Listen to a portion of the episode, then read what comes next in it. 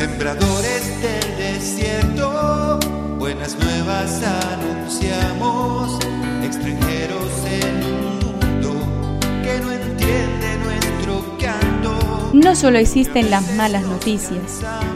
Te invitamos a escuchar esta buena noticia que Jesús, que quiere renovar al hombre, hoy tiene para nosotros. Que me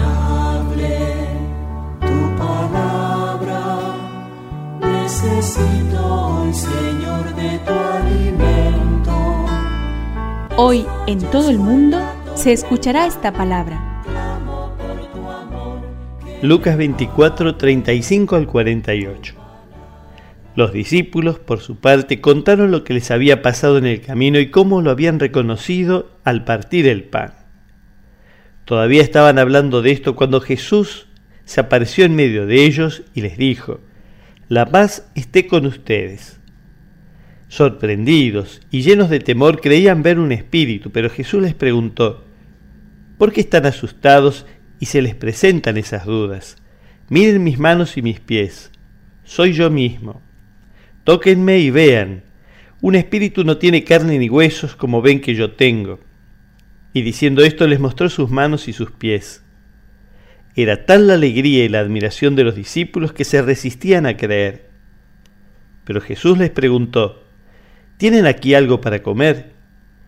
Ellos le presentaron un trozo de pescado asado.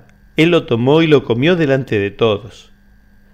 Después les dijo, Cuando todavía estaba con ustedes yo les decía, es necesario que se cumpla todo lo que está escrito de mí en la ley de Moisés, en los profetas y en los salmos.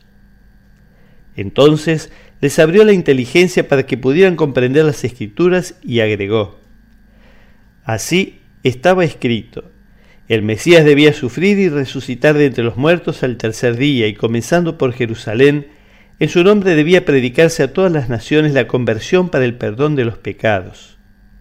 Ustedes son testigos de todo esto. Que me aliente tu espíritu. Necesito que me llenes de valor. Cuando el Señor se pone en el centro de nuestra vida, se hace presente, se deja ver y nos sale al paso, nos ocurre como a los discípulos en esta escena del Evangelio. Volvemos a experimentar ánimo, paz, alegría. Lo mismo que ellos nos sentimos llamados y enviados a comunicar vida, a ser testigos, a ser discípulos, a ser cómplices del Espíritu. El resucitado nos devuelve la certeza profunda de que Él es el vencedor de su muerte y de la nuestra.